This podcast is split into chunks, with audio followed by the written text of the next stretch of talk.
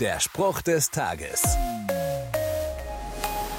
Kennt ihr das, wenn du vor einer herausfordernden Situation stehst und die Sorge dich darum beinahe auffrisst? Im Kopf gehst du dann alle möglichen Eventualitäten und Argumentationsstränge durch und wie du darauf reagieren würdest. Die Gedanken können so laut und penetrant werden, dass sie dich bis spät in die Nacht wachhalten. Auch in der Bibel gibt es Menschen, die mit echten Sorgen und Ängsten konfrontiert sind.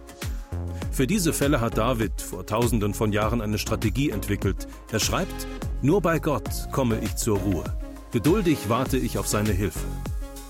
Auch heute funktioniert es noch genauso. Glaubst du nicht? Probier's doch mal aus. Der Spruch des Tages steht in der Bibel. Bibellesen auf bibleserver.com.